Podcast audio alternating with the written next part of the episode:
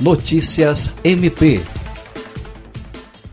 o Ministério Público do Estado do Acre, por intermédio da primeira Promotoria Especializada de Defesa do Consumidor, Procon Acre, Defensoria Pública do Estado do Acre e a Ordem dos Advogados do Brasil expediram uma recomendação para a CISA, Associação Acreana de Supermercados e Associação dos Distribuidores Atacadistas do Estado do Acre.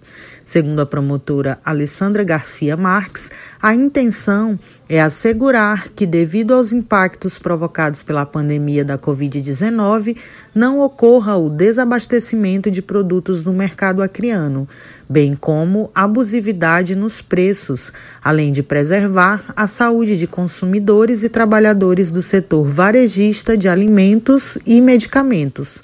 As quatro instituições que integram o Sistema Estadual de Defesa do Consumidor orientam que a venda de álcool em gel, na quantidade de 400 ml ou mais, seja limitada a uma unidade por pessoa e a três unidades em se tratando da embalagem menor de 400 ml. A comercialização das máscaras e luvas cirúrgicas deve ser limitada a uma caixa por pessoa e, se avulsas, até 5 unidades.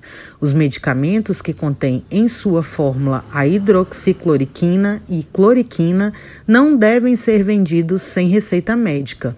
Houve aumento na procura por esses medicamentos depois que estudos, ainda não conclusivos, relacionaram o uso ao tratamento da Covid-19.